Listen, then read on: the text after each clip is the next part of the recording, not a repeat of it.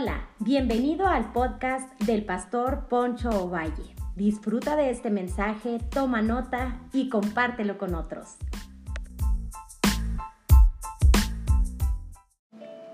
Hola, bienvenidos a la serie de la vida de Abraham. Hoy le he titulado Nunca abandones tu altar. Anteriormente pues hablé de Abraham en cuanto mi contexto no es un pretexto. El contexto idólatra el contexto pagano de Abraham no impidió que él hiciera caso a la voz del Señor. Todos conocemos Génesis capítulo 12, versículo 2, dice, y llamó Dios a Abraham y le dijo, sal de tu tierra, de tu casa y de tu parentela a la tierra que yo te mostraré. Y pero Abraham hace caso, deja su deja a su tierra, su parentela. Desde luego, pues se lleva algunos ahí atavíos, algunos contrapesos que más adelante Dios tuvo que deshacerse de ellos. Pero bueno, el tema y el asunto es este. Es que Abraham sale de la tierra, de su casa y de su parentela. Hace caso al Señor de una manera inmediata. Eso es de admirarse. Pero bueno, la fe de Abraham estaba en desarrollo.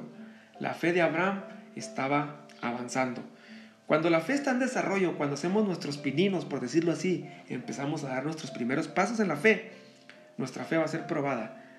Se dice que los primeros tres meses de una persona que ha decidido seguir al Señor, pues es un, es un choque cultural, es un choque este, de ideas, porque entras a la familia de la fe y todo es diferente.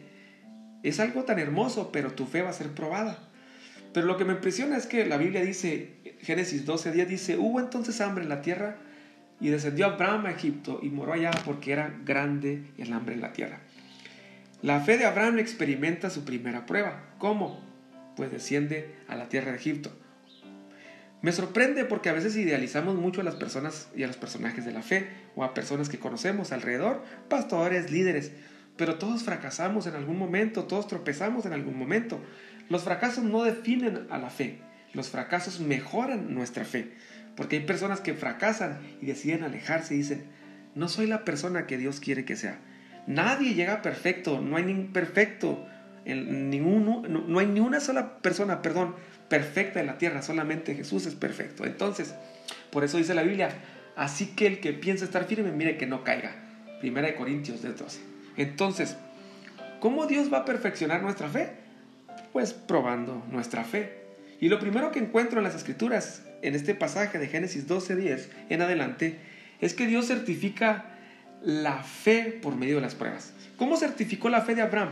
Vino un hambre a la tierra y dice que hubo hambre entonces en la tierra y descendió Abraham a Egipto para morar allá. Abraham y Sara probablemente estaban, querían establecerse en ese lugar donde estaban bien a gusto. Pero a Dios no le interesa nuestra comodidad material, a Dios le interesa nuestro desarrollo emocional, espiritual, que la fe está siendo madurada. ¿Y cómo la fe está en constante movimiento? Pues a través de las pruebas. Entonces Dios certifica la fe de Abraham a través de las pruebas la está certificando, la está mejorando. No hay constancia de que Abraham hubiera experimentado hambruna anteriormente, pero es su primera prueba, su primera necesidad, la necesidad básica del alimento en la familia. Entonces, pero vemos su primer tropiezo. Abraham decide descender a Egipto, por eso entiendo y lo segundo que analizo a través de este pasaje es que Egipto es sinónimo de retroceso y descendió Abraham a Egipto para morar allá. Génesis 12:10. En lugar de quedarse en la tierra y confiar en el Señor, que lo ayudaría, Abraham dejó, bajó, disculpa, a Egipto. Cuando la gente iba a Jerusalén, pues subía. La Biblia dice textualmente, y subían a Jerusalén a adorar. Pero cuando la Biblia menciona Egipto, es descender a Egipto. En otras palabras, hablando espiritualmente, ir a Egipto significa dudar de las promesas de Dios y correr al mundo en busca de ayuda, de recursos que no le agradan al Señor. Por muy difícil que la estés pasando, no dejes de confiar en el Señor. No desciendas de Egipto, a Egipto y sigue confiando en la fidelidad del Señor. Entonces, entiendo que la fe se mueve en la dirección de la paz y de la esperanza, pero la incredulidad se mueve en la dirección de la inquietud y del miedo. Dios está trabajando en tu fe. Si tú has tropezado, recuerda que los tropiezos no definen tu fe.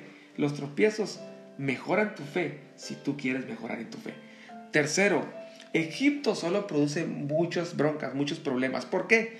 Génesis 12, 11 al 13 dice, y aconteció que cuando estaba para entrar a Egipto, dijo a Sarai su mujer, he aquí que ahora conozco que eres mujer hermosa, de hermoso aspecto, y cuando te vean los egipcios dirán, su mujer es, y me matarán a mí, y a ti te reservarán la vida. Ahora pues, di que eres mi hermana, para que me vaya bien por causa tuya, y viva mi alma por causa de ti cuando leía este pasaje me dio así como rabia, ¿no? Pues yo pues estoy casado, tengo a mi esposa.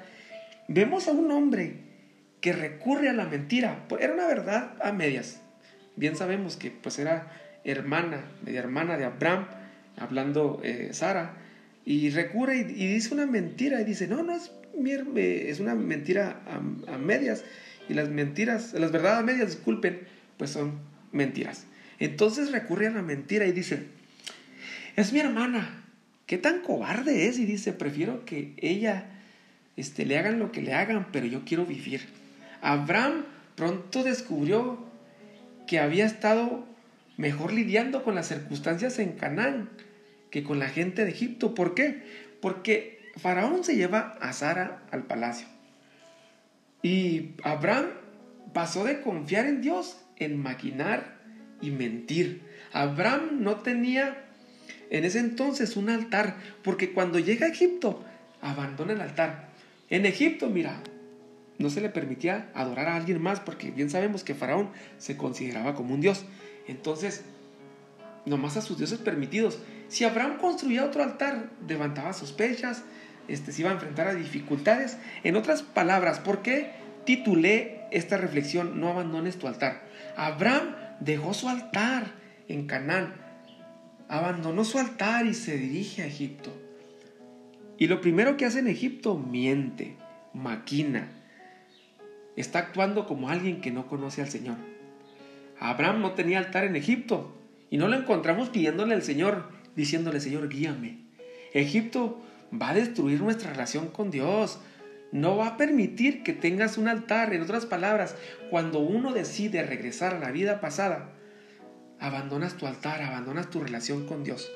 La fe es vivir sin tramas y sin farsas. Un farsante no puede durar para toda la vida. En Egipto pues, se consideraba el faraón Dios. No, no permitían levantar otro altar. ¿Por qué? Porque pues se volvía una amenaza. ¿A qué voy con esto? Abraham se movió en confianza en sí mismo, depositó su confianza en el, eh, digo, sus decisiones a través del miedo y vemos que estaba deshonrando a Dios. Y por último, descender a Egipto trajo sus consecuencias impresionantes. ¿eh? Génesis capítulo 12, versículos 7 y 18 dice, mas Jehová hirió a Faraón y a su casa con grandes, con grandes plagas, por causa de Sarai, su mujer, mujer de Abraham. Entonces Faraón llamó a Abraham y le dijo, ¿qué es esto que, me has, que has hecho conmigo? ¿Por qué no me declaraste que es tu mujer? ¡Wow! Qué triste que eh, Faraón, el primer contacto que tiene con alguien que conoce al único Dios verdadero, por decirlo así, el contacto que tuvo con un cristiano fue un contacto negativo, reprobado, incongruente. ¿Por qué? Porque dice, ¿por qué me mientes? ¿Por qué me mientes si me dijiste que era tu hermana? No es tu hermana, es tu esposa. ¿Cómo se dio cuenta Faraón? Porque vino una plaga, a toda su familia vinieron plagas. Y la única que no se enfermó fue Sara. Qué impresionante es esto. Y dijo, este compa me mintió. Mándenlo a hablar. El primer contacto que, que Faraón tiene con el único Dios verdadero es un contacto reprobado, un contacto que da vergüenza. En otras palabras, que nuestra conducta y que la gente nos vea y nos diga que nuestra manera de actuar y vivir sean dignas de imitar, que sean dignas de que, ellos se acerquen a los pies del Señor. Pero no, vemos a Abraham mintiendo, calumniando para salvarse a sí mismo. Un hombre cobarde que entrega a su esposa a alguien que le iba a hacer y le iba a tomar como esposa. Entonces, 5. Dios le dice a Abraham, hey, regresa a tu altar, porque cuando alguien abandona su altar, su relación con Dios, empieza uno a tomar decisiones equivocadas y desciende uno a Egipto, desciende a su vida pasada. Génesis capítulo 13, versículo 1 dice, y subió pues Abraham de Egipto hacia el Negev, él y su mujer con todo lo que tenía y con Lot. El gran problema es que todo lo que Abraham recibió en Egipto más tarde por causa pues, de esos problemas.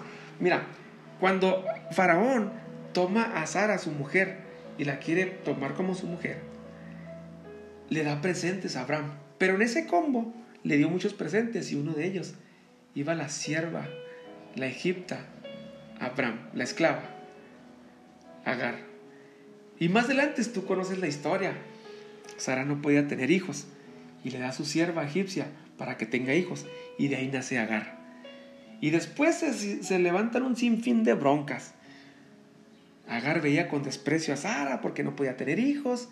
Se vuelve una familia, un caldo de cultivo impresionante para una familia disfuncional donde hubo muchos problemas. Bueno, todo lo que Abraham recibió en Egipto, tanto como su riqueza y la sierva esa, porque después más adelante Abraham tiene problemas con su sobrino Lot y se separan por la riqueza. Bueno, la riqueza que recibió en Egipto le causó problemas con su sobrino y se separó. La mujer, la sierva egipcia, la esclava, que se traen y que después Sara le dice, tómala para que tengas un hijo con ella, para que nos dé un hijo primogénito, porque Dios no nos da un hijo. Bueno, su hijo, Agar, se convierte en una bronca. Hasta hoy en día podemos ver con claridad que ya son cuatro mil años aproximadamente, que esa decisión le causó muchos problemas hasta hoy en día a la nación de Israel. ¿Qué quiero decirte con esto? Que descender a Egipto no te va a dejar ileso, te va a mandar con muchas broncas y con muchos este, asuntos que te van a desestabilizar. Vas a tener que lidiar con ellos. No hay beneficios en la desobediencia. Dios rescató a Abraham, por pero eso no significa que Dios lo iba a mandar ileso. No, le manda con una sierva, con la sierva egipcia, Agar, que más adelante divide a la familia, que más adelante divide a naciones. La lección práctica de todo esto es que simplemente nunca abandones tu altar, nunca abandones tu tienda. Imagínate la opinión de Faraón del Dios de Abraham. Este compa trajo puros problemas, pero vemos que cuando alguien también abandona su altar, se convierte en un sacerdote que mete en conflictos a su familia. No abandones tu altar, como sacerdote de tu casa. Hombres, grupo alfa, no abandones tu altar, no abandones tu relación con Dios, porque van a, vas a meter en un conflicto a tu familia, vas a meter en una tormenta a tu familia. Si tú has abandonado tu altar, eres como un Jonás fuera de la voluntad de Dios que está metiendo en aprietos tu familia. ¿Cómo se abandona un altar? En aspectos prácticos, dejar de ser fiel a Dios en nuestras finanzas, dejar de congregarnos como lo hacemos por costumbre, dejar de tener una relación con Dios, nuestra eh, devoción por su presencia. Entonces, no abandones tu altar, no abandones tu relación con Dios, porque vas a ver como Egipto un recurso o una opción para buscar recursos, pero esos recursos son destructivos y hasta la fecha la nación de Israel la nación de, del pueblo de Dios, los hijos de Abraham, hablando físicamente, siguen teniendo problemas impresionantes. Y ve los problemas que hay en Gaza, eh, esta eh, eh, organización terrorista, hablando de Hamas, que se, siempre está levantándose en contra de Israel, en contra de la nación de Dios. Entonces, no desciendes a Egipto porque lo vas a lamentar. No retrocedas aunque a veces tu mente y tus pensamientos y tus emociones digan, abandona tu altar, esto no tiene sentido, no lo abandones, porque habrá consecuencias impresionantes. Te mando un fuerte abrazo y recuerda, no abandones tu relación con Dios.